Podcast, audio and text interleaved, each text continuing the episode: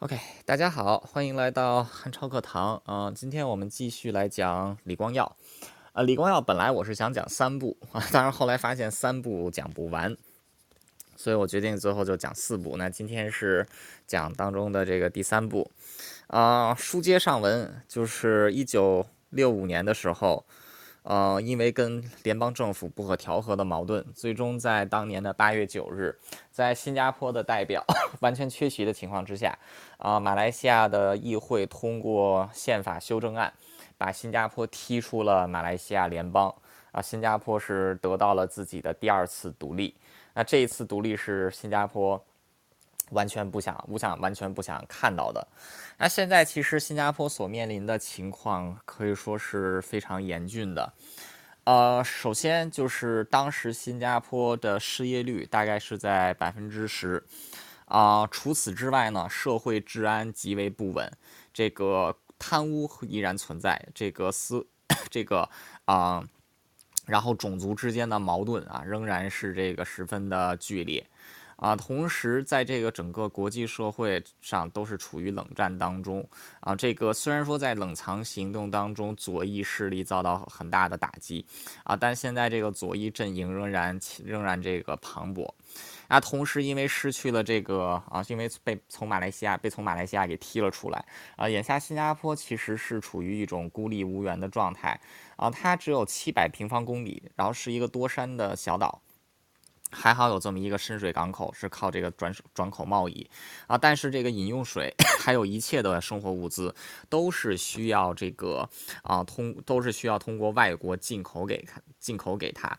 那现在大部分的新加坡民众还是生活在贫困当中啊，没有自己的住房，都是在这个贫民区啊。所以说，李光耀当时他从一九五九年接任新加坡总理以来，花了六年的时间呢，啊，是对国国家的风貌进行了一些改善啊。但是到六年之后，当这个国家走向独立的时候，其实还有很长的一段路要走。那在新加坡被踢出马来西亚的那一刻。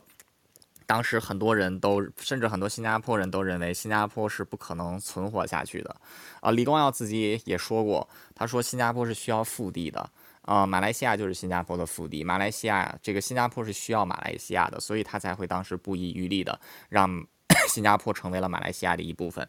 啊，然而事与愿违，就是在加入联邦不到两年之后，新加坡就被踢了出来。呃，所以李光耀现在，但是他并没有气馁，因为他知道现在两百万新加坡人的未来和整命运，其实都到了他一，就其实都到了他还有他的内阁人员的肩上。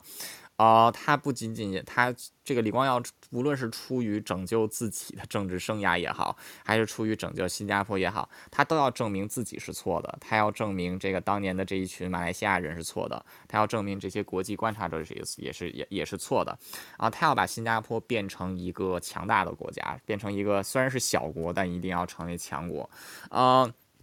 当然了，现在我们也知道，新加坡确实像李光耀当年所这个预想的那样，确实是变成了一个这个不可忽视的国家。啊。当然，当中不全是这个李光耀在当中确实起到了一定的作用啊，甚至是起到了这个比较重要的作用。但是其实很多都是啊，除了除了李光耀之外，他的内阁人员还有当时所有新加坡人的努力。那今天我们就是来看一看李光耀还有他的内阁以及那一代的建国一代的新加坡人啊是怎么扭转这个国家命运的。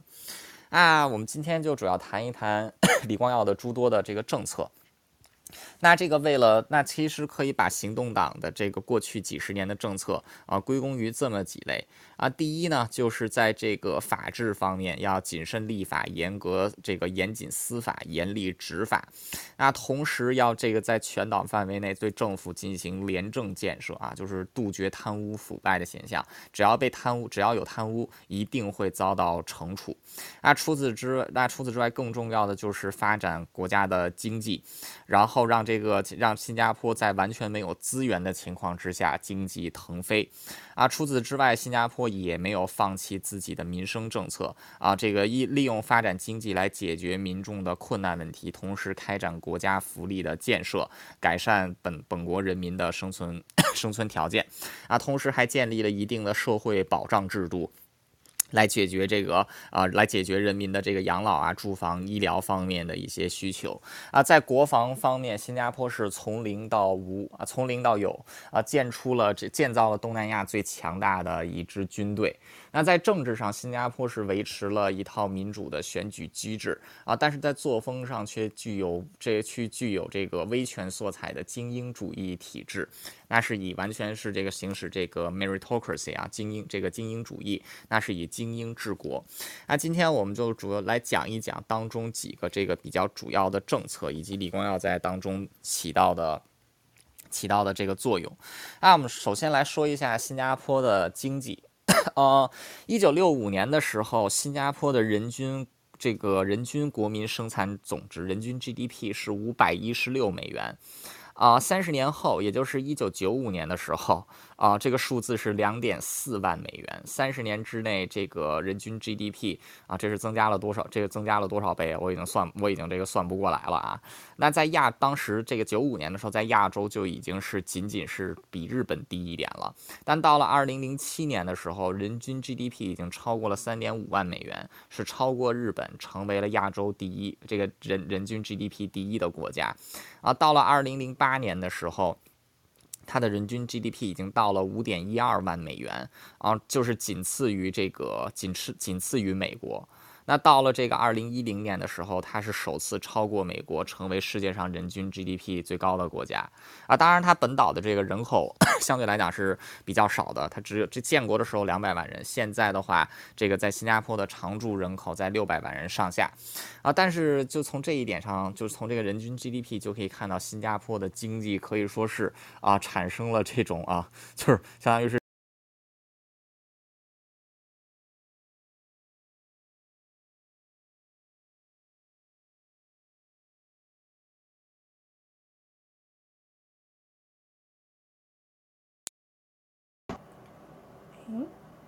汉超掉出去的是我错觉吗？对对对，等他一下吧，看看。好的好的。嗯，老师掉出去了。对啊，他是掉出去的，没有错。好，欢迎回来。我他妈居然掉出去了，真是神奇。不好意思，手机刚才手机刚才出了一点小问题，技术故障。那个 Clubhouse 突然之间打，突然之间 crash 了。OK，我们被打断了。谁能提醒我一下，我刚才讲到哪儿了？人均 GDP。OK，对，人均 GDP，对，呃，对，到二零一零年的时候，人均 GDP 已经上升到了这个五点六五万美元，是超过了美国，是当时这个是世界第一。啊，对。OK，不好意思啊，刚才断掉，刚刚刚才断掉了一下。啊，那那这个新加坡是怎么做到这一点呢？啊，首先就是这个，在一九六五年国家这个刚刚独立的那一年，啊，当时新加当时整个东南亚其实都是缺乏工业基础的啊，这个新加坡本地的这个民族资本也仅仅是从事这个商业贸易啊，资本十分有限啊。当时这个再加上当时新加坡有超过百分之十的这个严重的失业率啊，但还好新加坡有一个重要的优。是，就是它拥有东南亚最大的港口，因为它毕竟是位于这个连接太平洋和印度洋的这个最中心的位置啊，所以它当时选，所以当时这个新加坡内阁所选择的道路，就是依靠进口的天然资源来进行加工，加工之后再出口，来走这种啊转口贸易。那一开始是从这个轻工业做起啊，首先这个。当时在政府的政策和鼓励之下，啊，这个就是这个建造了大量的这个啊，就是纺织业啊、机械这个轻机械加工啊，还有这个椰子椰子榨油厂啊、简易食品加工这一些，啊，其实因为当时新加坡这个政府也没有多少的这个资金。所以只能发展这种劳动密集型的轻工业啊，但是短时间之内确实是为大量的这个人口提供了工工作机会啊，同时也带动了新加坡的这个转口贸易。那到了一九七零年代初的时候，其实当时新加坡的失业率就已经被压到了百分之一以内啊，所以当时这个就是一开始政府采取的这种劳动利用本地的这个人口这个人口 优势，那才再加上自己的这个港口优势。啊，采取这种转口贸易，就是这些便宜的原材料被运到新加坡之后，在新加坡进行加工，然后再以成品出口。那这样一来，无论是这个其他地方的买家，还是还有卖家啊，一方面能省去大量的运输费用，另一方面也省去了大量的制造费用，而中间的差价其实就被新加坡给这个。就被新加坡给赚赚走了啊，所以说新加坡它是利用它，虽然说它没有什么资源，但是它毕竟坐拥这么一个港港口，然后它充分利用自己的港口优优势，从这个转口贸易开始，那是迈出了自己经济的第一步。啊，到了一九六五年的时候，新加坡的轻工业已经初具规模啊，但是这个周但周边国家的加工工业此时也逐渐成型，而其他国家呢，相对于新加坡来说，拥有更多的资源供、大的土地，还有就是更为便宜的劳工。那这个李光耀等人其实是极富远见的，就是他们知道，如果还是继续按这个劳动密集型产业就走这种轻工业走下去，新加坡以后肯定会被其他国家比下去。那怎么办呢？只能进行。经济转型，所以到一九七七零年代，为了发展经济，专门成立了新加坡经济发展局，然后主要就是要把新加坡由轻工业向重工业进行转型。那这个就要提高生产制制造的这个技术啊，不再是对这个原材料进行原始加工就满足，而是要提高技术生产力啊，生产以制造成品，并且提高产品的质量。啊，那在这样的这个，那在这样的这个啊制政策指导之下，那当时新加坡不仅仅是自己拿自己这个国家出钱投资啊，同时还大量吸引外资，因为当时新加坡有稳定的政治环境，所以所以对这个外国投资者而言也是一个好去处啊。因此，在从六零年代末开始，七零年代到八零年代。啊，在新加坡，就是投这个万国和本国投资建设了多间炼油厂啊，并且扩建原有的厂房啊，逐步在现在新加坡的玉郎，就是这个新加坡西海岸的玉郎，形成了玉郎工业区。那玉郎工业区是完全走的这种石油重工业，就是从盐油提炼石油，然后这个发展石化，发展这个石化工业。那当时新加坡甚至是 这个，因为因为新加因为当时这个整个中东地区，如果想往整个的这个太平洋西岸运油，都是要经过新加坡，所以新加坡在自己的本地投资原油工业，那可以说是这个集合结合了天时地利人和。那比如说中东生产的这个原油运到了新加坡，新加坡就可以进行加工，那加工的这个这些产品，包括石油还有其他相关的石化工业副产品啊。就可以装上新的船只，运向别的目的地。那对这样一来，对于这个出发一点，就原油生产国，因为生产。因为它运输原油啊，其实所赚的成本远不远不如这个运运送这个石这个啊石化产品所赚的钱多，所以他们就可以这个短距离运送原油到新加坡，在新加坡进行加工，然后在新加坡的港口在这对这个原油再进行出口。那其实本质上新加坡做的还是转口贸易，但是他把转口贸易的这个档次完全给提升了上去啊。之前只是做这些轻工业，但现在是做这个石化工业，而且这样一来。也解决了新加坡自己很大程度的能源问题，就新加坡可以在炼油的过程当中直接获得廉价的这个石油，然后用于这个本地用于本地使用，再加上它在玉郎工业园区的石油生产能力是本地消耗的几十倍，所以大部分还是能做到出口。那可以说，这个是新加坡经济腾飞的第二步，就是提升自己的这个工业。这个提升自己的这个工业水平，由轻工业迈向这个重工业，然后这个 同时带动了新加坡本地的这个，就是以石油化工为中心，全面带动其他这个就是其他重工业的这个发展。那可以说，在整个六十年代末和七十年代当中，新加坡的经济可以说是呈这个啊，可以说是像这个雨后春笋一样疯狂的增长啊。但不得不说，李光耀还有他的内阁是极富远见的，因为他们知道，就是新加坡就是。在七十年代的时候，甚至是这个石油转口贸易占到了新加坡 GDP 的百分之七十。那这个李光耀当时，这个李光耀还有他的内阁就清醒的认识到，这个国家如果经济单一、单一这个依靠同一个同一种这个。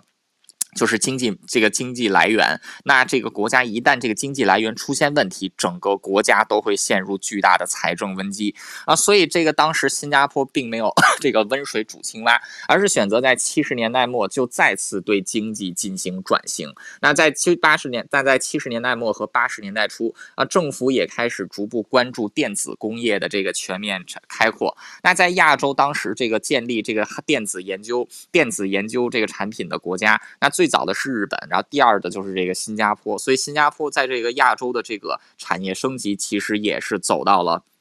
其实也是走到了前列。当时这个亚洲啊最大的这个半导体生产国是日本，第二大的就是在东南亚最大的其实就是啊新加坡。那从八十年代开始，这个当时的这个内阁的政策也逐步转向。把经济多样化啊，从八十年代开始，这个生物制药还有这个科生物制药和科研啊，也就开始在新加坡蓬勃的发展起来啊。到现在，就拿这个制药业和这生物制药来说，新加坡在亚洲都是这个顶尖的国家，是能跟这个日本来这个并驾齐驱的。那同时，在这个时候，新加坡也开始把自己的经济进行外扩啊，和外国合作建设这个在国外建设科学园区，尤其是。是在印度啊、菲律宾啊、越南啊、中国啊，在这些国家，那可以说 也是把自己的经济拓展到外国。那可以说，新加坡是在每隔十年就对自己的产业进行这个换代升级啊，从这个。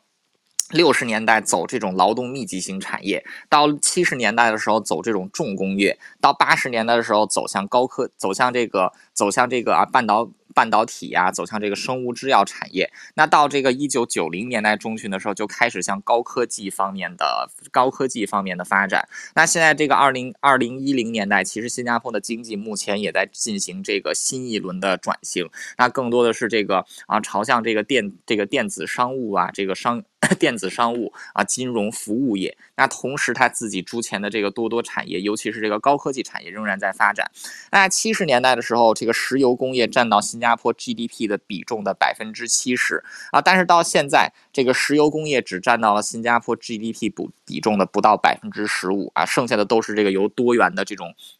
其他多元的产业来来这个来构成，那可以说新加坡是在这样的 模式之下啊，打造了一个非常具有这个多在大大打造了这个非常具有多样性的经济。那当然正这个当在当中，新加坡其实也经历了多次的这个经济危机，因为它毕竟走的是这种国际贸易，然后走的是这种完全对外开放的道路啊，所以当这个世界发生经济危机的时候，新加坡必然受到冲击。比如说一九五九一九七九年的。这 这个石油危机，当时在新加坡就引起了这个经济衰退啊。不过还好，当时政府已经在对经济进行转型，所以说没有受到。没有受到这个过大的影响。那到了这个一九九零年代，一九九零年代末的这个东南亚经东南亚经济危机，那新加坡也是得益于自己这个非常多样的经济产业啊，在整个东南亚国家当中受到的损失也算是最小的。那它在二零零八年次贷危机当中，这个虽然说当年的 GDP 是有出现了缩水，是缩水了这个百分之三啊，但是到第二年的时候，这个 GDP 强势回弹，当年的增长率到达了这个百分之。十，所以看得出来，他把自己的经济完全多样化，其实在承担这种贸易风险，还有这个规避经济，还有这个规避经济危机所带来的灾难方面，可以说都是这个啊极有 极有远见的。那李光耀在这个其中，他其实李光耀在新加坡的经济政策的构建当中起到的并不是主要作用啊。但是李光耀他是一个非常有自知，因为他是一个非常有自知之明的人，他是法律系出身，他本人只是学过基础的经济学啊。但是行动党，行动党内部，尤其是他的这个。行动党的创党元老当中，其实是有这个非常优秀的经济人才，就是这个吴清瑞博士。吴清瑞是剑桥大学的这个经济系毕业的博士生啊，本人也认识欧洲诸多的这个经济学家，还有这个啊这个世界各国的这个经这个负责经济政策的制定者。那李光耀就是把这个把这个吴这个让吴清瑞就任副总理啊，主导国家的经济发展。那甚至这个新加坡经济发展局也是由吴清瑞来主导的。啊，所以新加坡走这种外向型经济的方面，主要是吴清瑞本人的这个他本人的这个构思，但是李光耀在当中给予了这个百分之百的支持。那，其实虽然说李光耀对这个经济的内 就是对于这个经济政策的细节，他本人是完全比不过吴清瑞。但是在大方大方在经济发展的大方向方面，李光耀其实也是蛮有远见的啊。就是这个多次的产业升，这个政多次这个吴清瑞提出的产业升级策政策，在很多人看来都是这个劳民伤财，很多人都怀疑是不是有必要啊。但是每次都能得到李光耀的这个鼎力支持，因为李光耀知道一个国家的经济必须要多样化，这个国家的经济才不会脆弱。那同时，这个在一九六五年的时候，新加坡失去了马来西亚这块腹地然啊，这个，但是李光耀后来就说出来了一句非常有名的话，就是新加坡没有腹地。这个世界就是我们的腹地，我们的腹地不是只有马来西亚这么一个小小国家，我们的腹地是全世界。那所以这个新加坡就采取了完全外放的这个经济。完全外放的经济政策啊，同时在国内构建了在东南亚相当稳定的一个政治环境啊，因此再加上本来得天独厚的这个就是转口的这个转口港口的条件，所以这个它的招商招商引资也取得巨大成功，大批的这个跨国公司到来，也是帮助新加坡经济的这个。新加坡经济的这个发展，那这个在全球，那全球化市场不仅意味着寻找国际商机，同时也要让 本地的这个啊企业，本地的这个企业走出去啊。所以在这个大规模引进外资的同时，这个新加坡政府啊，也尤其是在这个最近的三最近的这个三十年时间，其实也都是在鼓励新加坡本地产业的发展啊。比如说现在新加坡的这个航空公司啊，这个这个 Singapore Airlines。这个新航，那其实，在世界世界诸多航空公司，在这个排名上也都是数一数二的啊。它是这个东南亚最规模最大的航空公司，在世界上的这个规模也是很也是这个很大的，而且它的排名一直以来都是跟这个阿这个阿联酋这个阿拉伯联合酋长国公司啊，就是跟这个 Emirates 都是能够这个并驾齐驱的。那可以说，这个新加坡在这个吸引外资的同时，现在也逐步转向让自己的国家，让自己国家的企业成为这个啊，成为这个跨。跨国公司，那李光耀曾经在这个演讲当中也说过，就是新加坡人，这个新加坡人是这个绝对不能安于现状，就是待在新加坡这个地方，就是必须要有冒险精神，否则的话，新加坡肯定会这个 肯定会这个啊成为这个输家。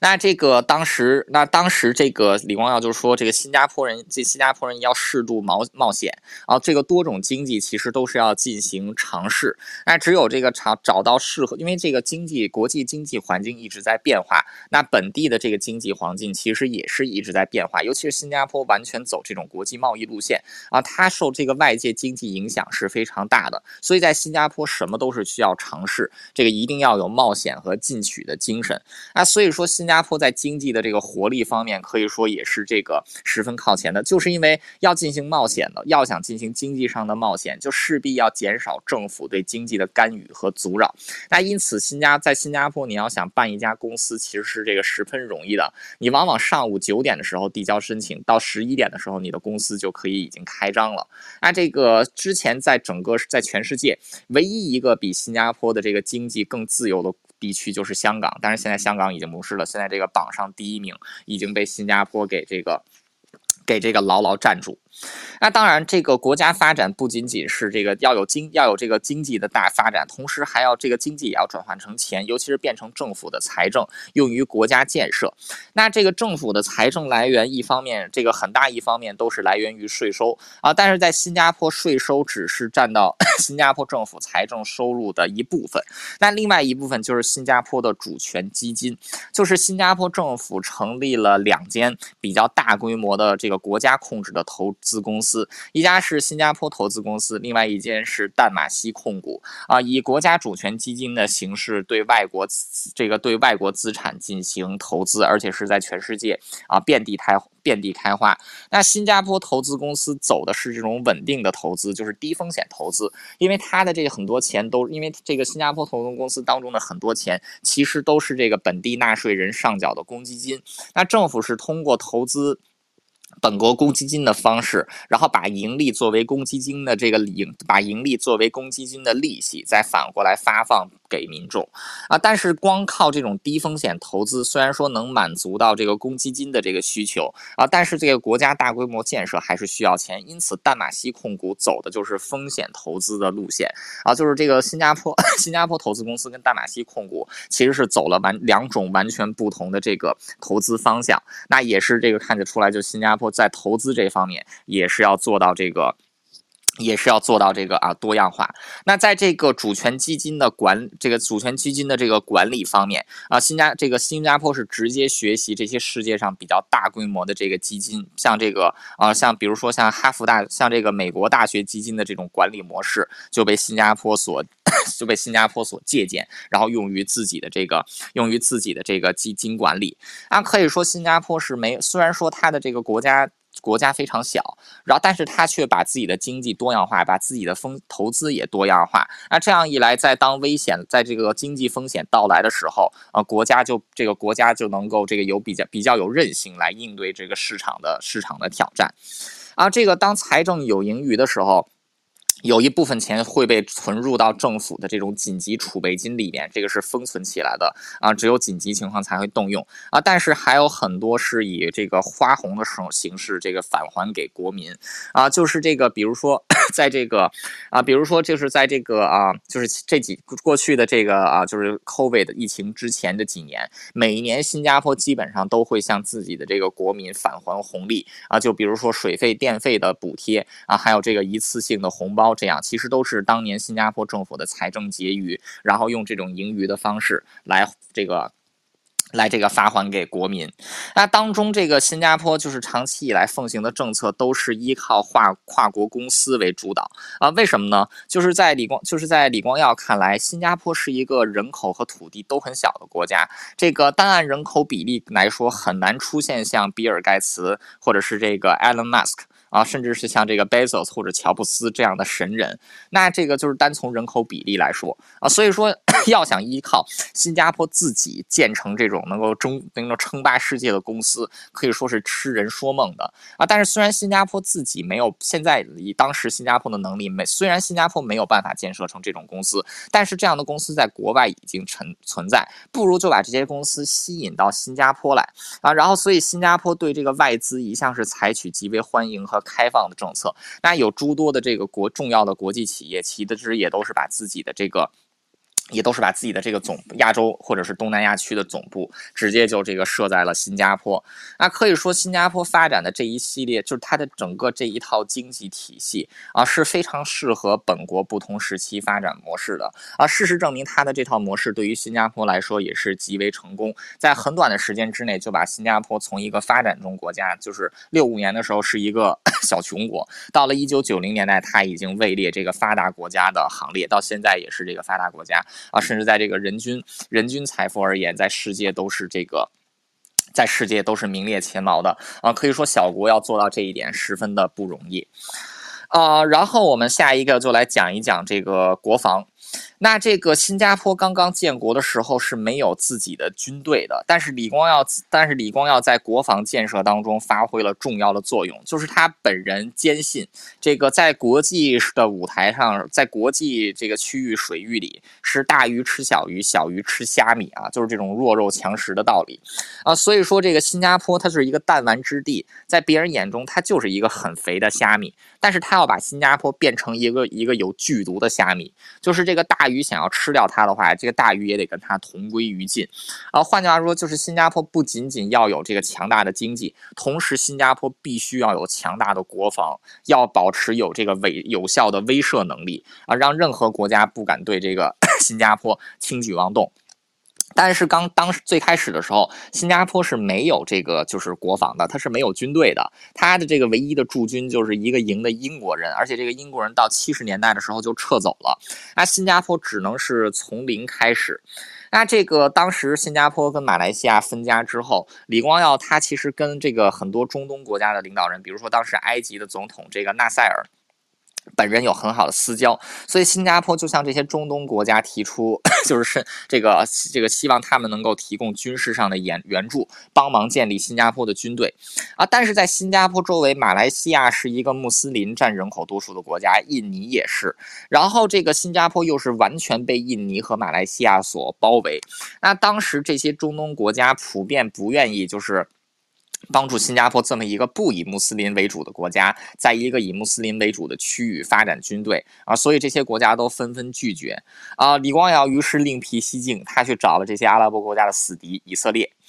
啊，新加坡跟以色列的关系直到现在都是这个非常不错。就是如果是以色列人来新加坡做生意的话，往往能取得更为优惠的条件啊。原因就是是以色列人帮忙建立了新加坡的军队。那当时以色列 也是因为以色列自己也是一个被强敌环伺的小国啊，所以他当时其实其实是非常同情新加坡的处境的。而且在第二次世界大战，就是在这个第二次世界大战期间，其实新加坡庇护了非常多从欧洲逃。逃难过来的犹太人啊，所以以色列这个对新加坡这一一很长时间以来都有好感啊，因此当这个李光耀是抱着碰运气的想法去跟以色列人。求援的时候，以色列人就这个高高兴兴的答应了啊。然后这个，但是为了避免这个新马两地回教徒的这个反感啊，这个 当时这个以色列军队来到新加坡的时候，基本上是完全是这个啊隐秘来的。然后因为这个很多以色列军人都留大胡子，然后再加上长得这个样子，这个当地人也分不清到底哪儿来的，所以这个当时新加坡人就说他们是这个以色列，就说是说这群以色列人是墨西哥来的啊，是墨西哥的游客啊，就是这样。那就是靠着这群墨西哥。游客，新加坡建立了自己最早的这个军队。那这个在传统的华人，在传统华人社会里啊，都管这个当兵的叫丘巴啊，就是这个军人不是一个好职业啊。但是当时李光耀就说，这个好男要当兵啊，好铁要打钉。所以说这个，所以说这个新加坡参考以色列的这个以色参考以色列的方法，在一九六七年的时候通过了国民服役法令啊，就是有这个征兵，就是这个 所有的男性公，所有的适龄男性公民都要服两年的兵役。那在退役之后成为这个战备军人啊，就是这个有这个预提这个服这个预备役，然后最后到了四十几岁的时候啊，这个预备役才会这个停止。那这样一来，新加坡就建立起了最早的常。备军队啊，然后这个还有自己的这个战。还有这个自己的这个战战这个战备军战备军人，那这个到那后来这个随着新加坡经济的发展，那这支新加坡军队的这个实力其实也是不断的提高。那一开始新加坡的军队是只有轻武器啊，但是到现在新加坡拥有整个东南亚最强大的军队啊。新加坡的这个军力有多强大呢？就是新加坡本国有三百多，就是有这个不到四百万的公民，但是它的常备军。数量却达到了惊人的七万人啊！按人口比例来说，相当于全国百分之二的这个，相当于这个啊，全国百分之 这个全国百分之。二的这个人这个人口啊，都是这个现役军人啊。这个如果你把同样的人口给放在这个中国的话，那就相当于是这个三千二百万人的现役现役部队。那放在美放在这个美国的话，那这个百分之二就相当于是六百万人的这个现役部队啊。在所以说这个人口比例，这个军队在军人占这个国民人口比例其实是相当大的。啊同时，新加坡其实拥有整个东南亚数量这个规模最庞大的空军。啊，它的这个先，它的这个战斗机加在一起的，它的战斗机的总数是印尼、马来西亚和文莱三国加在一起的这个总和。那它陆，它拥有这个是整个东南亚规模最大的坦克群，它有四百多辆坦克和装甲车啊，就是四百多辆坦克啊，装甲车还不算。那这个很多那些坦克大部分都是从德国购买过来的，这个豹这个。Leopard Two 啊，就是这个豹这个豹型二这个豹二型坦克，也是世界上最先进的主战坦克之一。这个战斗力是跟这个美国的这个 M One 是这个相当的。那可以说，新加坡是依靠自己强大的经济实力，打造出了这么一支这个强大的军队啊。但很多人都问说，这个 新加坡是。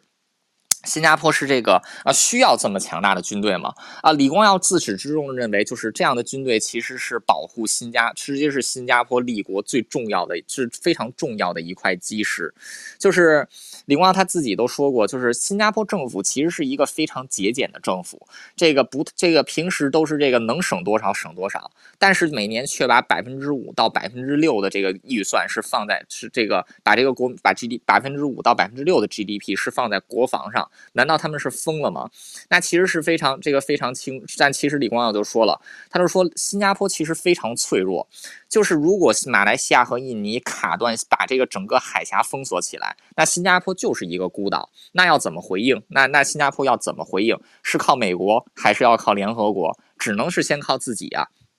他就李光耀，李光耀就说过，他说科威特在海湾战争之前被伊拉克占领，美国会去救他。他这个美国为什么会去救科威科威特？很简单，科威特有石油。新加坡有什么？新加坡他妈除了椰子树什么都没有。美国会为了椰子树来救新加坡吗？不会。所以只有新加坡自己能这个救自自己能这个救自己。那其实这个 李光耀的这个担忧，其实也是这个非常正确的啊。其实就是呃这么多年以来，新加这个马来隔邻隔壁的马来这个马来西亚和印尼一直以来都对新加坡有这个挑衅行为啊。比如说一九九一年八月。九日就是新加坡，这个新加坡建国这个啊三十六周年的时候啊，当时在建国的当天，这个马来西亚和印尼的海军和陆军就在新加坡临近的海域还有这个岛屿啊进行了这个联合的军事演习啊。结果新加坡一边在庆祝国庆，一边就动用动员了这个自己的军队啊，然后这个来对 印尼和这个马来西亚来进行阻吓。那所以很多人都说，很多人在质当这个李光耀听到很多人在质疑这个新加坡是否要拥有这么强大的军队的时候，啊，李光耀总是觉得这群人就是没有脑子啊，就是觉得这个你你是觉得新加坡光有经济强大了，难道我们就不脆弱吗？简直就做做梦一样。如果没有自己的这个军队的话，新加这个新加坡它是这个在它就是别人这个眼中的一块肥虾，但有自己的军队就是一块有毒的肥虾啊，就是要咬它之前，你得想一想。那同时，李光耀在这个发展国防方面也展现了他高超的这个外交技巧。那这个新加坡本地因为土地资源本来就很匮乏，需要这个军队的训练场地。那既然国内没有，我们就到国外。这个李光耀跟蒋经国其实是有良好的私交，利用这一层的私交，新加坡在台湾其实是有海外的军事训练基地的啊。到现在每年都有超都有一支三千人的新加坡空降部队是在台湾驻扎和训练。被称为星光部队，那这一支部队。看这一支部队，看这个这一支部队其实是新加坡在遭受进攻时候的杀手锏。就是如果说马来西亚或者印尼要是对这个新加坡发动进攻，他不得不提防新加坡最精锐的这支被布在国外的空降部队。就是这支部队在二十在十六个小时之内可以全员这个空降到马来西亚或者印尼的首都啊。所以说新加坡它的这个就是它利用这个。这个就是跟这李光耀利用自己跟蒋经国的关系，在台湾为新加坡争取到了一个训练基地，还有一个永久驻扎的军事基地啊，这个星光部队的基地。那同时，新加坡的空军训练营其实是在美国的科罗拉多，就是跟美国空军一起训练的啊。因为在整个地缘战略上，新加坡是 其实是美国的盟友啊。新加坡的这个军港是军港是开放给美国使用的，而且新加坡拥有东南亚甚至是这个除了日本之外最大。大的一个军港可以同时容纳两艘日美国的航空母舰，那美国这个新加坡也是在这个东南亚海域美国最重要的一个补给港口，而且再加上新加坡本身这是又有这个强大的石油工业啊，所以军舰所需的燃油。军舰所需的燃油和物资在新加坡本地就能快速补给，那因此也是通过这一层关系，这个在李光耀的主导之下。新加坡跟美国展开的军事训练合作，新加坡的空军是跟美国空军一起在美国本土进行这个训练啊，所以说这个新加坡它不仅拥有它在军备 装备上不仅拥有东南亚最强大的空军，它在训练上也是这个直接向这直接是跟这个美国看齐的。那其实李光耀在国防上最有远见的一点就是新加坡没有发展任何的防御性军队，因为新加坡这个岛太小了，没有任何的战略纵深啊，这个。个当时日本人打过来的时候。八万英军在四万日军的这个攻击之下，是完全被压缩在这个岛上，施展不开。所以李光耀在李光耀的这个强烈主，在李光耀的主导之下，新加坡主要发展的就是攻击型部队。在新加坡发被遭到进攻的情况下，他不会防守，而是会全副武装的这个打回去啊！他是用自己的这个，他是用自己这个数量上占据优势的装甲部队，还有这个空军，是打这种是打这种这个外向型作战啊！就是新加坡这个防御性武器是非常少的。那可以说，在这个国防方面，这个李光耀本人其实是在这个国防政策的制定上，也是这个做出了，也是这个做出了这个很大的贡献。那接下来就是我们来谈一谈民生啊，这个谈一谈新加坡的民生。呃，上一期我们简单讲到了这个，就是新加坡的 HDB，就是这个政府的祖屋。那这个其实就是新加坡的祖屋，也是一个公共住宅发展的范本啊。新加坡这个房屋建设发展局在一九六零年，就是李光耀就任 这个自治邦总理的第二年，就已经这个。就已经开始了。那这个多年以来，就是每十七分钟，在新加坡就有一个组屋单位建成。那到了这个二零一零年的时候，就是四十年之内已经建成了一百万这个一百万间组屋。那现在有超过百分之八十五的新加坡人都是居住在政府提供的这个房屋里边。那可以说是，然后再加上在新加坡这个房屋拥有，就是这个人均这个房屋拥有率，就是其实在全世界都是最不仅是最高。高的国家也是最高的城市，而且新加坡的这个政府的公屋这个建设质量是非常好的。就现在往往一在其他国家提到政府的建设的房屋，往往就会感人给人感觉非常拥拥挤，非常不上档次。啊，但是在新加坡这个公共 这个公共住住宅。在任何时期，它的质量都是直接跟这个市场，都是跟这个啊商品房可以说是看这个看靠拢的啊。比如说这个现在你要是看看现在这个二一九九零年代、二零一零年、二零零零年代和一零年代新建的组屋啊，其实在这个设计上，还有这个美学上，还有这个周边环境上啊，已经是跟这个已经是跟这个像中国的高档公寓差不多了啊。就是它的这个组屋也是这个非常。也也是这个，就是啊，就他一开始是向香港学习，但现在已经是完全超过了香港。那这个政府一般来说，他要征地啊，是以这个市场价格从这个土地拥有者手中把土地买过来，然后由房屋建设局来建造这个来建造这个公共住宅。那这个那这个在新加坡其实政府征地是非常容易的，因为这个没有任何一个这个私产这个，因为这个政府它建造这个公屋交，然后这个卖。给人民，然后他还不停的让这个祖屋就是升值，在这个祖屋周边兴建这个商业区，然后这个每这个隔一这个如果这个房屋要到期的时候，在保留产权的情况之下，政府会这个拆除公屋，在新地区建设起新的公屋，然后再以这个。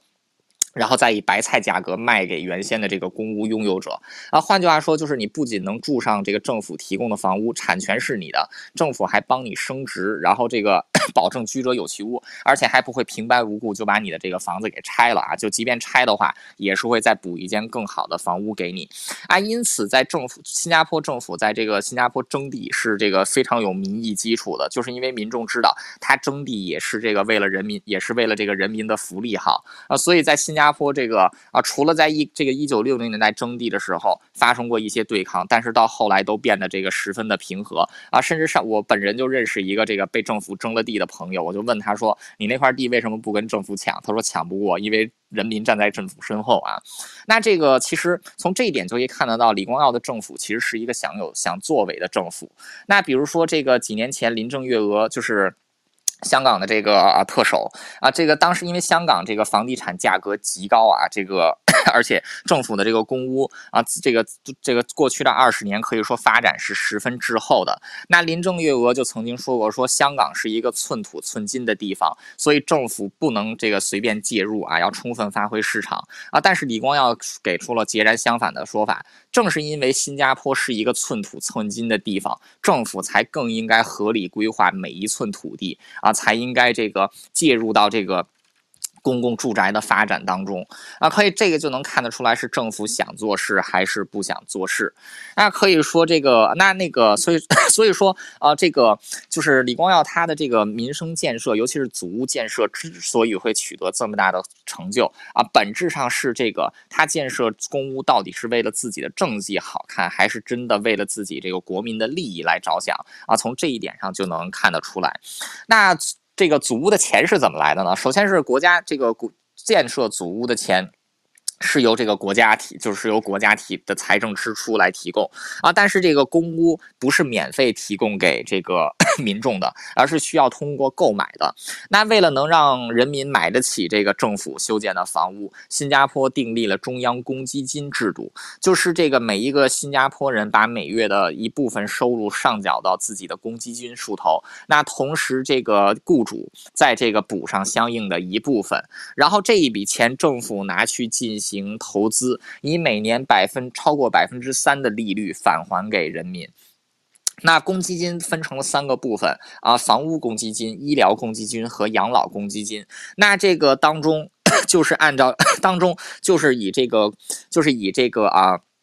房屋公积金来这个购买祖屋，那这个就是啊，购买祖屋是通过就是首先交付百分之二十的首付款，然后接下来按这个二十年之内按月来分期分期，通过这个公积金来进行还款。那等于说这个新加坡政府不仅仅是这个就是花钱建了房子啊，甚至是给这个人给人民提供了存钱买房子的方法啊。因此，这个新加坡的公屋虽然说建设质量是非常高，造价也不。匪啊，但是他却能通过以公积金的形形式，让自己的大部分国民住上这个公共住宅。那可以说，在这一方面就能看得出来，这个新加坡，这个就其实也就是为什么这个新加坡的公共住宅能够成功的地方。一方面就是政府有钱建，还有另外一方面就是人民有钱买，就是政府通过公积金的方式，让这个人民有了。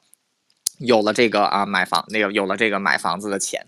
那这个呃公积金其实就是养老，还有这个啊就是医疗，其实也是新加坡这政府给人民的另外两项福利。那当然了，公积金制度其实也有一个 也有一个这个啊就是劣势啊，就是它还是自就是它还是这个。就是本身来说啊，还是靠自己的能力啊。如比如说这个，我要是月薪一万的话啊，就是我每个月存进公积金的钱可能有一千块钱。但是如果隔壁老王是个穷人啊，他每个月只能赚两千块。那他每个月存入到公积金的户头只有两百块，只有这个两百块钱啊，我是他的这个五倍啊，也就是越到后面我存的公积金的数量其实也是这个老王的五倍。那也就是说，到了我们退休的时候，我能比过我能过上比老王要好五倍的生活。那换句话说，这个公积金制度最大的一个劣势就是。没有办法达到劫富济贫的效果，它本质上不是国家提供的这个福利，而是人民自己负担的一种福利啊。所以新加坡到现在，你要去新新加坡街头，还是有非常多的这个老年人出来工作啊。当然也有一些老年人闲不住，但其实也有不少老年人是因为他们自己的公积金是不够自己开销的，就是一把年纪了还要出来打工啊。所以这个也是公积金这个一个 有弱势有这个弱势的地方，需要通过其他的政策来弥补啊。如果要看这。这个如果是美国的这个 social，如果对比看这个美国的社会安全啊，就是这个 social security 啊，这个 social security 每就是每个月。这个啊，个人要负担百分之六点二的这个工资，加就是交这个社会福利税，然后这个这个你的雇主要交另外的百分之六点六点二，然后到了你六十五岁的时候就开始发放这个啊社会安全金啊，每个月如果是六十五岁开始领，每个月是一千块钱；如果是七十岁开始领，每个月是一千五百块钱。就是如果算一下，就是一个这个啊，像我是我算我我汉超老师在这个美国算是个中产阶级啊，就是如果我这么算。算的话，就是我未来拿，就是假设我能活到九十岁，然后我从六十五岁开始拿，就是我拿的这个社会安全金，其实只是占到了我当年交的这些钱的百分不到百分之六十。那剩下这些年去钱去哪儿了啊？就是去帮助那些赚的不如我多的人了啊！就是有些人可能他每个月就赚一千块钱，他只交六十二块钱啊，但是他最后退休的时候也能拿也能拿跟我一样的这个社会安全金啊。这个其实就是这个政府有在当中做这种劫富济贫的事情。啊，但是在公积金方面，就是 就是这个。就是没有的啊，所以这是公积金的一个，这是公积金相对于这个啊，就是这种啊政府的这种福利政，这个政府的这种啊，就是 social security 类似的福利政策啊，这个是相对来说的一个短板。那优点其实就是这个。那其实它也一个，它也有一个优点啊，就是能够鼓励大家多多赚钱啊，就是因为你是赚多少存多少，所以说这个啊，在新加坡就是也是有这个，就是新加坡也是在新加坡也是把钱看得比较重啊，就是因为这个啊，确实那地方那那那小国也挺贵的啊，就是它这个它在亚洲的话，就是就这个就消费水平而言是比跟这个日本东京差不多的啊，日本东京就已经是贵的要死了。OK，这个是讲讲了一下新加坡的民生和福利。那现在就是要知道，就是为什么新加坡它的这个诸多政策是这个这么合时宜、这么优秀？那其实就是跟它的这个整个政府的架构、它的这个内阁是有很大的关系的。那当然，新加坡自己是有一套民主制度，它奉行的是这个英国的西敏寺制度啊，就是议会进行选举，全国发分发划分选区，然后由这个议会当中的多数党这个党党首组成 这个组成为首相，然后组建内阁啊。但是这个新加坡行动党自这个一九六三一九五九年的大选以来，一直都是这个一党独大啊，它是这个。他是这个利用，他是这个垄断了新加，他在长时间以来是垄断了新加坡几乎所有的人才啊，所以新加坡有将近二十年的时间，这个他的这个在投票当中，这个百分之八十多的票都是投给人民行动党。那行动党在议会、在国会当中是没有任何挑战者的啊，这个情况直到一九八四年才被打破啊。当年那个 当年这个七十三个议员当中，终于出现了一个反对党议员啊，这个。终于出现反对党议员，可以说是这个啊，也也也也这个，就但是也没什么卵用啊，就一个反对党，那就等于没一个反对党等于没有反对党啊，所以说是那，但是这个叫虽然说这个新加坡的这个人民行动党它是一党独大，但是新加坡就是仍然有选举制度，而且是强制投票，就是来这个顾来让大家进行这个就是。公平的选举，那其实我们看过去这些年新加坡执政党的得票率啊，最高的时候它的得票率能达到百分之八十五。啊，但是近些年有些下降，比如说二零一一年的时候它有百分之六十，它有百分之六十，二零一五年的时候它有百分之六十九。啊，最近的一次大选就是去年二零二零年，这个执政党仍然拿到了百分之六十一的选票。啊，所以从民意上来说，我们可以看得出来，因为行动党的这个政绩是一一直以来都比较都比较优秀。所以，这个大部分的新加坡人还是把这个票投给了执政党。那新加坡的政府。这个内阁啊，其实他这个选贤，这个选新加坡的内阁，新加坡可以说是一个奉行精英制度的国家。而这个治国的这些，而新加坡治国的这些政府官员，就是这个啊，新加坡的这个内阁大概有十三位部长，当中包括总理在内的七位部长是这个重中之重啊，当中都是选取了新加坡这个最优秀的人才啊。这个李光耀本人在这样的制度建设当中，其实发挥了重要作用啊，因为李光耀本人就是一个。精英主义者，他自己就是新加坡当时最优，他中学的时候就是新加坡最优秀的学生，后来出现了他老婆，他就成了新加坡第二优秀的学生啊，但他后来娶了他老婆啊，然后这个，然后他自己本人是非常坚信，就是这个 优秀的领袖能吸引好的人才，而这个烂的领袖呢，只能把事情搞砸。那因此，这个他是要把新加坡最优秀的人才笼络到这个政府当中来，为这个国家。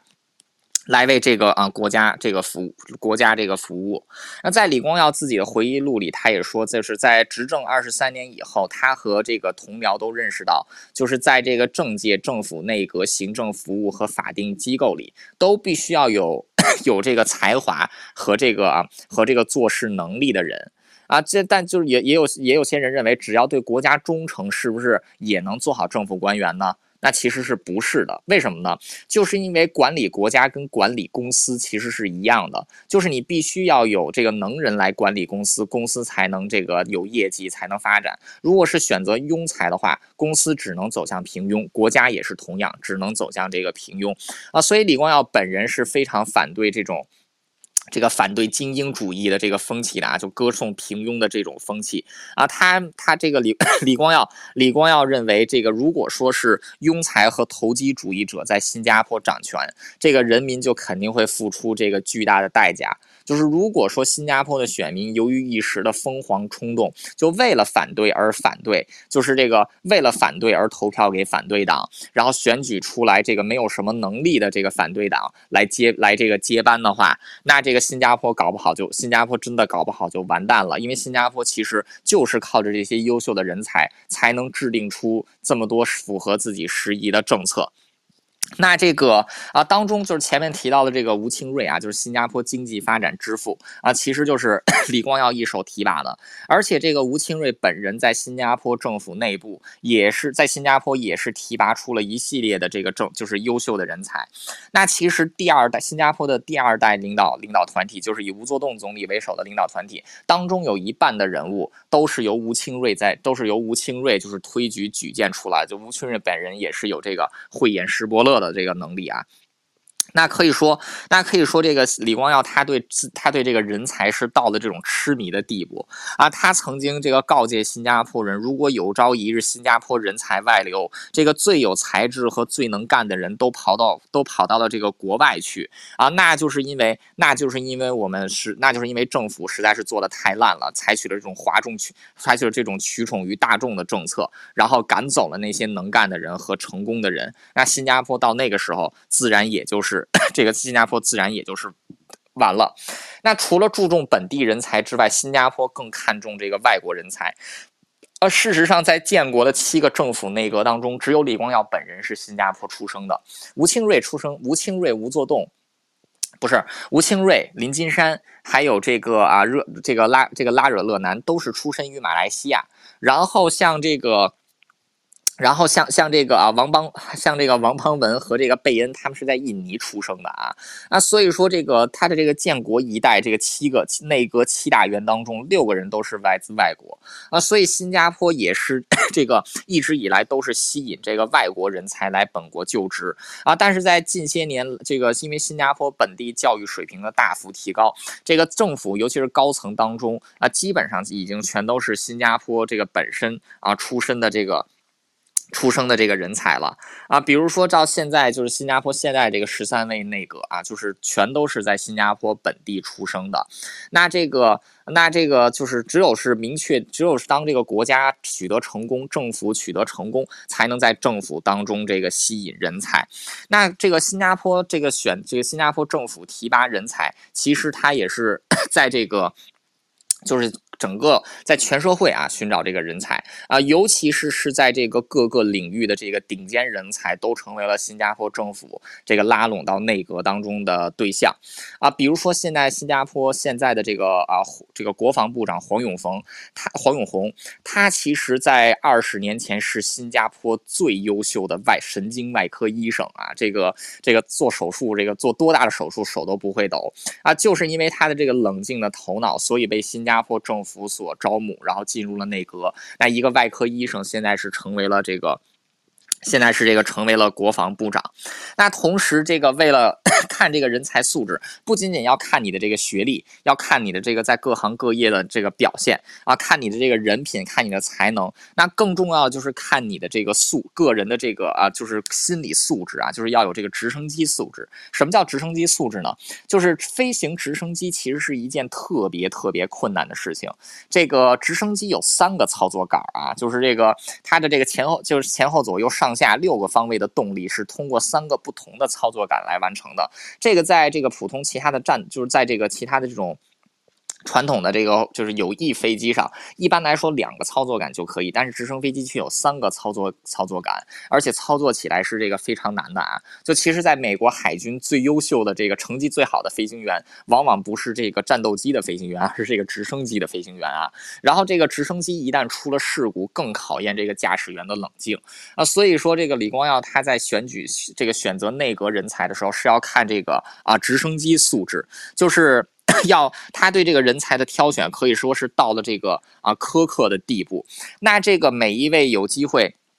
入选到新加坡政府高层的人物都要进行长时间的这个心理专家的测试啊，各种压力测试、评估考核，淘汰率达到了惊人的百分之九十七，只有百分之三的人能够被选入内阁当中，从这个助理做起，然后再从当中选择出这个政，选择出未来的这个内阁这个内阁部长。那可以说是这个新加坡 有一整套，就从这个从，而且新加坡教育制度也是如此啊，就。就是这个，就是这种分，就是这个完全是看个人表现，完全是看你的这个个人能力，就一步一步的这个这么往上爬啊。所以这个新加坡的这个学术，就是这个啊小这个学生压力也很大啊，学生压力真的是非常大，这种弱肉强食的这种感觉。那到了政府啊，那到了这个政府更是如此。那现在有了这些人才，问题是怎么把这些人才给留在政府当中呢？那有些人是说这个。是说这个要要想这个啊，要想这个什么啊，就是这个要要要担任公职啊，说这是一种荣誉啊，与金钱无关，说是为国家服务，这是荣誉啊。李光耀就说这完全是扯淡啊，就是说谁不喜欢钱呢？就是说这个。这些人这么有能力，放到任何一个这个私人企业或者自己开公司，那能赚的钱就太多了。就是要是没要，除非是活雷锋啊，不然谁会愿意待在这个政府部门工作，放弃这么多的这个赚钱的机会呢？啊，那要怎么留住这些人人这些这个高级的人才在这个内阁当中工作呢？很简单，两个字，加薪啊，就是这个加薪。那这个 整个新加坡内阁十四个人。这个每年他们的这个薪水加在一起大概是多少钱呢？折合美元的话，这十四个人烧掉国家三千万美元。在世界所有的这个国家领导人当中，新加坡的总理的这个工资是最高的啊，就是这个这个年薪年薪有数百万，甚至是这个上千万上千万美元。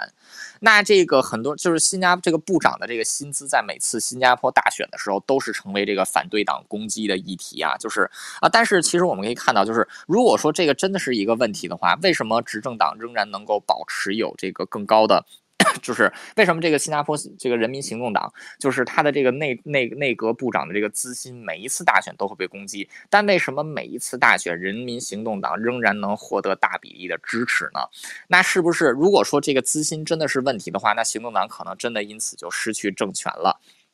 那可以说，从这一个从这一个方面来说，就是在吸引人才这一方面，李光耀是愿意下血本的。而且，其实我们来 换一个角度来看这一笔钱啊，就是三千万美元，大概可以买一架 F 十六战斗机。啊，每年以每年以买一架 F 十六战斗机的价钱维护这个以维持一个这个梦幻梦幻阵容的这个内阁，大家觉得是贵呢还是便宜呢？啊，所以这个最优秀的人才，你就要给他最好的待遇，才能把他给留住。如果仅仅是谈理想的话，拜托，理想不能当饭吃，谁不喜欢钱啊？啊，所以说这个。新加坡这个政府，这个就是内阁官员的这个高薪啊，就也是这个，就是也是，其实也是他这个吸引这个人，吸引这个人才报效国家的这个啊，吸引人才报效国家的一部分啊。所以说，就是这个呃，新加坡政府形成了一套非常这个，就是这个可持续性的，而且是很怎么说呢？严苛就是严苛到了极致，但是是这个非常有效的这么一种人才选拔模式啊！现在新加坡已经是要进入到第四代领导层了，就现在这个内阁当中，除了总理李显龙还是属于第三代留下来的啊，但当中除了两位这个资深的国务资政之外啊，其余的人物都是第四，都已经算是这个第四代领导层了啊！这个四代领导层 不同的年龄段啊，但是展现的都是相同的这种直升机素质啊，都是这种精英。新加坡的这个最精英的人才，那这个这个跟信这个信奉精英主义本人的李光耀是分不开的啊！包括在这个人才的选拔方面，还有包括对这个人才的这个挽留方面啊，李光耀在当中都起到了十分重要的作用。那前面提到大家都是爱钱的，但是。在政府当中贪污，就是会把搞垮一个国家，搞垮一个政府，搞垮一个政党，啊，所以在给这个政府官员，这个在尤其是内阁部长优厚待遇的同时，新加坡是采取这个严厉的是，以这个几乎是这个恐怖的手段来进行反腐。那这个啊，就是这个腐败，可就是人在李光耀看来，这个人性其实是恶的啊，就是他不是他认为人性不是本善的，他认为人性是本恶啊，人会被贪婪，会被各种欲望所驱使，然后做出很多这个不道德、不规范的事情。人之所以就是人类社会之所以需要法律、需要秩序、需要道德，其实就是在规范人类。本性当中那些邪恶的部分，那这个身居政府高位，掌握很大的权力，如果说没有这个强力的遏制的话，很难就被很难就会发展成私欲啊。因此，在李光耀的主导之下，新加坡也是铁腕反腐。那这个贪污调查局在一九五二年的时候这个成立，但是到了李光耀执政的时候，在一九 六一九六一年的时候颁布了这个反贪污条例，给予了这个反贪局。这个反贪局极大的权力，能够调查新加坡所有的账户，能够调查任何人这个啊这个底下 这个底下的这个资这个底下的这个资产。那这个啊。这个调查，这个新加坡贪腐，这个就是反贪局调查人员的这个权力有多大呢？啊，逮捕、搜查、翻查嫌犯，还有他的家人、朋友的这个银行啊，就是银行账户。那甚至这个啊，甚至这个任何人一旦被这个反贪局调查，所有相关人士在要求之下必须提供一切相关的资料啊，然后来交给反贪局，然后反贪局在这个上交给法庭，然后再上交给这个法庭，然后由法庭来进行这个。来进行这个走司法程序，来进行这个，来进行这个管理。那同时，这个就是啊，在新加坡这个就是啊，这个贿贪就是受贿啊，贪污受贿的这个定义含含义也很广啊，不仅仅是包括了现金啊，还包括了这个就是 有价值的资产、房屋、珠宝、首饰啊、汽车。这一些啊，都是在这个就是在贪污调查的这个范，在这个贪污调查的范围之内。那在新加坡其实也是有，在这个新加坡其实也是发生过这个贪污案例。但李光耀本人曾经说过，这个。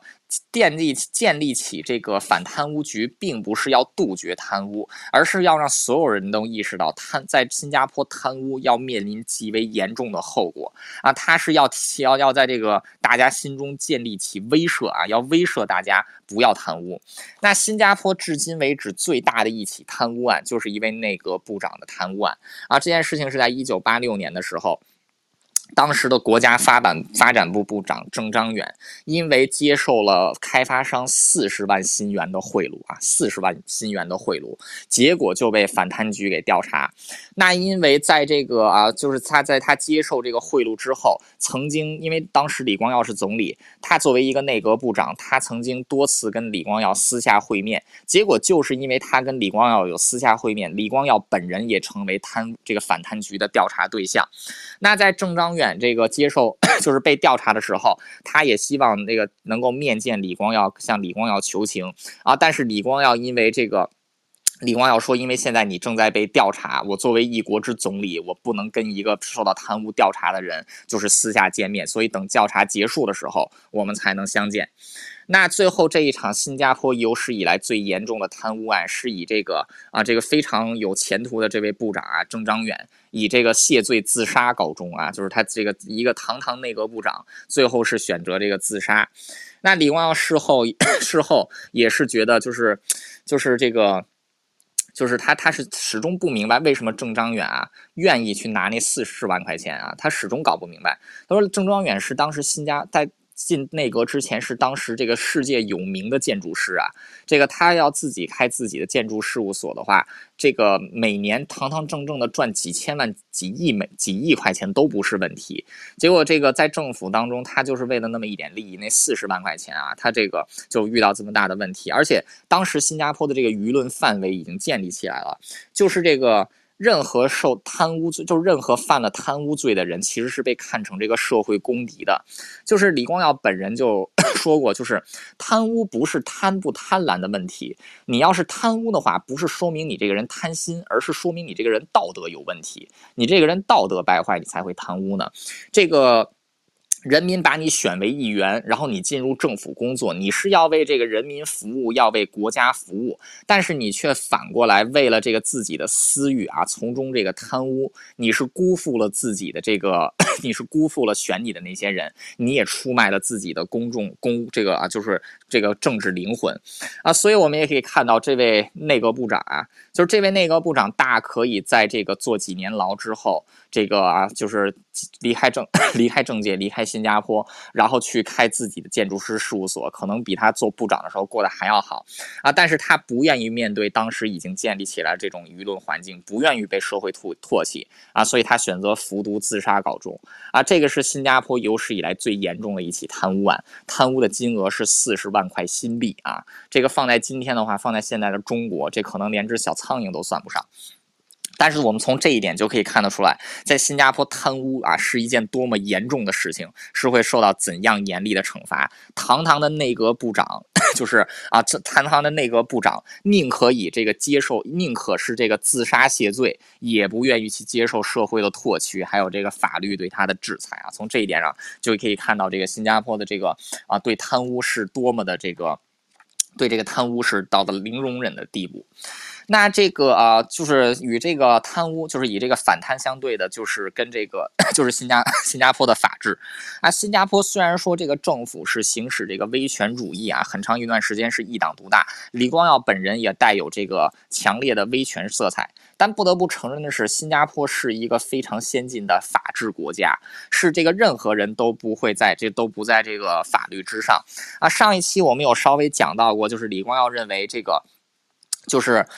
一般来说，当国家社会秩序建立，法律才能够被这个有效的执行啊。但是在秩序还没有完全建立的情况之下，就需要优先建建成法律，以法律建成秩序，才能让法治完全实施。那是在新加坡，这个政府是实施严刑峻峻法。啊，像鞭刑啊，就是这种肉刑还存在。那同时，这个像随地吐痰、随地丢垃圾，然后这个涂鸦，也都是要被罚以重金。那很多人都说新加坡这个刑法会不会太严啊？但是李光耀自己他说过一段话，我觉得挺有道理的。他说，一般来说，当 政府颁布一个法律之后，百分之九十九，百大部分的国民，甚至百分之九十九。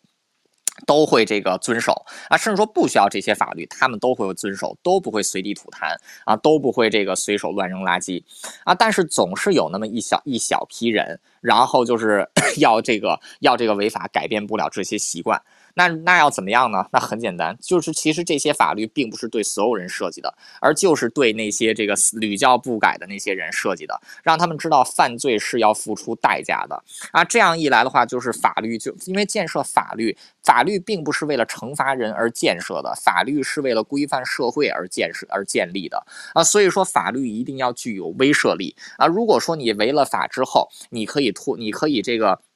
随意的脱罪啊，你可以这个付出一丁点的这个代价，就可以这个啊避免法律的制裁。那法律其实等于是一纸空文，但如果说违反了法律，就一定会被以严厉的手段制裁。那相信就会有越来越少的人愿意去挑战这些，愿意去挑战这些法律啊。所以在新加坡的话，你这个新加坡你是很少能看见就有人是随地这个丢东西啊，然后这个垃圾在这个垃圾在这个垃圾桶之外啊，然后有这个 有这个人在这个公共场合随处抽烟啊，像这样的情况在新加坡基我基本上我在新加坡这个生活那么长时间，我。是从来没有看到过的啊啊！当然，可能可能一些可可可可能也是我去的地方这个不多啊。那所以说，在新加坡这个法律制度是这个建设，而且政府也是依据这个法律来行事啊。然后这个这个它的法律不是一纸空文啊，它是有切切实实的这个执行的。啊，最后在就最后在政策方面啊，这个我们再说一下，就是李光个人，我个人特别佩服李光耀的一点，就是他的环保的这个远见。呃，要知道这个新加坡开始建设是在这个。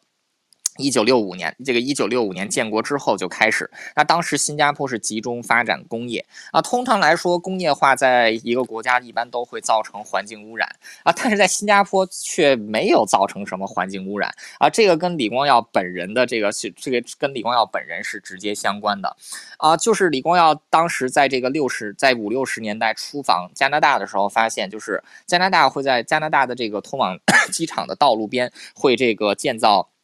就是会种植这个低矮的灌木丛树木。啊，这当在当时的亚洲国家是看不见类似的情况的。那李光耀就问说，为什么要建造这些这这些绿树呢？啊，那个大那这个新这个这官员就告诉他，一方面是这个地方经常就是新加坡不是就是啊加拿大的这个东南部啊，就是一到夏天的时候经常会这个多雨，然后这个原来经常会冲垮路基，就发现在这个路边用这个灌木丛来加固这个路边的这些松土之后啊，这个道路上的这个泥沙淤积的情况就少了很多啊，而且就是。当时加拿大已经在对这个尾气排放实施这个管制啊，所以说政府也能可以通过这个就是这个植被上面的这个尘土的覆盖来这个推算出这个 空气污染的程度。那这件事情对李光耀的触动也很大啊，所以李光耀在一九六零年代就开始在新加坡这个啊推广绿化。啊，就在一九六三年，这个一九六三年的时候，他就在新加坡订立了植树节啊。每一年，李光耀本人都要要在新加坡亲自这个种下一棵树啊。每一年，新加坡也都是这个。在这个市区范围之内啊，不停的这个种树啊，然后这个搞这个绿化，那这个同时进行了这个严格的这个环保，还有这个啊环保标准，对于工业排放、汽车尾气，还有这个船只的这个管制啊，可以在当时的这个整个亚洲甚至世界啊，都走向了这个，都走向了这个前列。那同时，为了能够改善新加坡的这个环，这个啊就是植被，还有新加坡的这个自然环境啊，他也是聘请这个国外的植物专。家在新加坡植物园里对这个本地植物进行育种，那培植出来了一些适合在这个街道，还有适合在这个城市啊这个。种植的一些品种，那新加坡政府每年是花费大量的金钱在这个啊国家这个花园的建设。那其实现在新加坡也是被称为一座花园城市，就是它并不是一个钢筋水泥的大厦啊，所到之处可以 就是尽，即便是在最繁忙的商业区，你都能看到这个大片大片的这个天然大片大片的这个植被啊，就是有这个绿地、草场、树林。花园。啊，包括在新加坡这个最核心的这个 Marina Bay 啊，甚至还修建了这个，甚至还修建了这个植物园景观啊，就是这个占地占在这个寸土寸金的新加坡，到处都有这个占地这个占地很大的这个绿地。那同时，这个从 新加坡河，新加坡河在这个啊，就是人民行动党上台之前是臭气熏天啊。那这个新加坡是经过了二十年的这个环保的建设，到了一九九三年的时候，这个新加坡河基本上是已经这个鱼和鱼类已经可以在新加坡河生存啊。新加坡河现在也变得是这个比较清澈啊，虽然说水还是有点绿，但现在至少没有这个。没有这个臭气了，就是这个水是没有什么异这个啊异这个这个这个臭味的。那同时在新加坡，就是 政府在祖屋还有这个绿地的规划上，也并没有产也并没有这个进行这个贫富的划分啊。通常来说，如果你要是在美国，越是到这个富人区，这个环境建设就越好，绿地就越棒，然后这个花园也越美。但是你越到这个平民区啊，往往这个草坪都是秃的，然后这个房屋也很破啊。但是李光耀他当时的这还有。当当时的内阁不希望在新加坡看到这样的景象啊，所以这个祖屋和这个私人 住住宅都是平均这个穿插在新加坡的各个角落，就是。往往这个私人的高档住宅就是在这个祖跟这个祖屋群是在一起的，而且在这个祖屋群修建的这个花，这个祖屋群跟这个啊就是私人住宅区没有进行特别的单独规划啊，双方是共享公园、共享绿地。那所以说，在包括在新加坡，甚至这个人行道都是有这个凉棚的啊。然后这个新加坡甚至到了这个每一寸的这个人行道甚至都有树荫的这种地步。你在新加坡的这个高速上啊，高速中间的隔离带还有两边都是种满了这。这个树木，那可以说李光耀在环保的这一点其实是走在了整个时代的前面啊。他从一九六零年代在亚洲啊，尤其是在这个 东南亚国家就已经开始这个倡导环保了啊。虽然说现在新加坡已经达到了百分之百的这个城市化啊，但是它的这个绿化程度而言啊，在世界上的这个亚洲所有的城市当中，它的这个绿化水平可以说都是这个很高的。那当然，就是这新加坡取得的这一些成就，不是李光耀一个人的贡献啊，就这个不是要搞什么这个个人崇拜。我在一开始就说了啊，这不仅仅是得益于这个当时这个新加坡的这些内阁政府官员的努力啊，还有这个，但是这个整个奇迹的主体的构建者，其实是广大的建国一代的新加坡人民啊。如果没有这些普罗大众的努力的话啊，其实新加坡是没有走到今天这一步啊。李光耀，但是。不可否认的是，李光耀在当中也起到了很重要的作用啊！他在很大程度上是团结国家。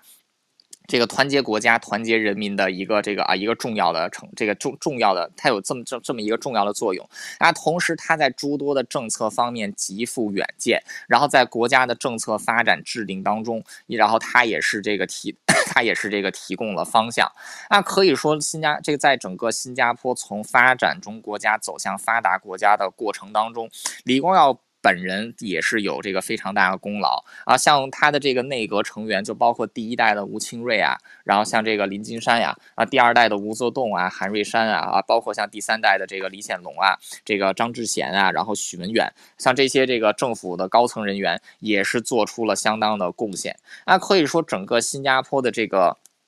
整个这个新加坡的这个经济成就，还有它的社会成就，是所有新加坡人共同努力的结果啊。但李光耀在当中的地位到底是怎样的呢？就是当然，在这个李光耀的支持者或者崇拜者眼中啊，李光耀在李光耀的地位是功不可没的啊。也有一些这个 就是不太，就是这个对李光耀能够持持有这种疏离或者客观态度人，会认为李光耀在当中啊，并没有起到那种像神一样的作用啊。但我个人觉得，就是如果说。打赢就是在第二次世界大战当中这个战胜啊，是整个英国人民的功劳的话啊，但是如果没有温斯顿·丘吉尔，可能这个英国在第二次世界大战当中就会走上截然不同的道路啊。同样的道理，如果李光耀没，如果当时这个没有李光耀的话，可能新加坡也会走上一条完全不同的发展道路吧啊。所以说。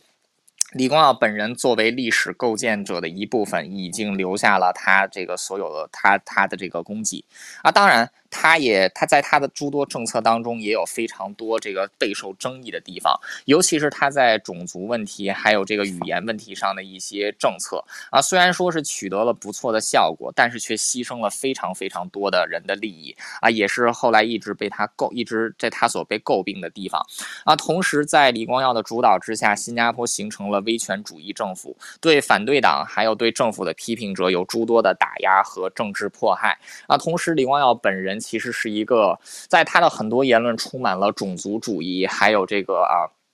性别主义的偏见。他本人也是优生学的 倡导者啊，在很多方面来说，李光耀一方面站在了时间是这个世界的前列，但另外一方面，我们看他的一些思想反而又趋向保守啊。他有他成功的地方，有被人所敬佩的地方，也有他被人所诸多争议的地方。那关于。他这个争议的部分，我们就留到这个李光耀的最后一步来讲，就是李光耀独裁者嘛，一九二三年到二零一五年。好的，这个就是李光耀三部曲第三部《新加坡奇迹》的故事，更多的讲的是新加坡的政策，然后当中简这个简单穿插了一些李光耀在当中的作用啊。当然了，如果要想讲新加坡的这个完整的政策，还有它的这个经济发展、法治建设、这个政治制度的演进啊，包括它的这个。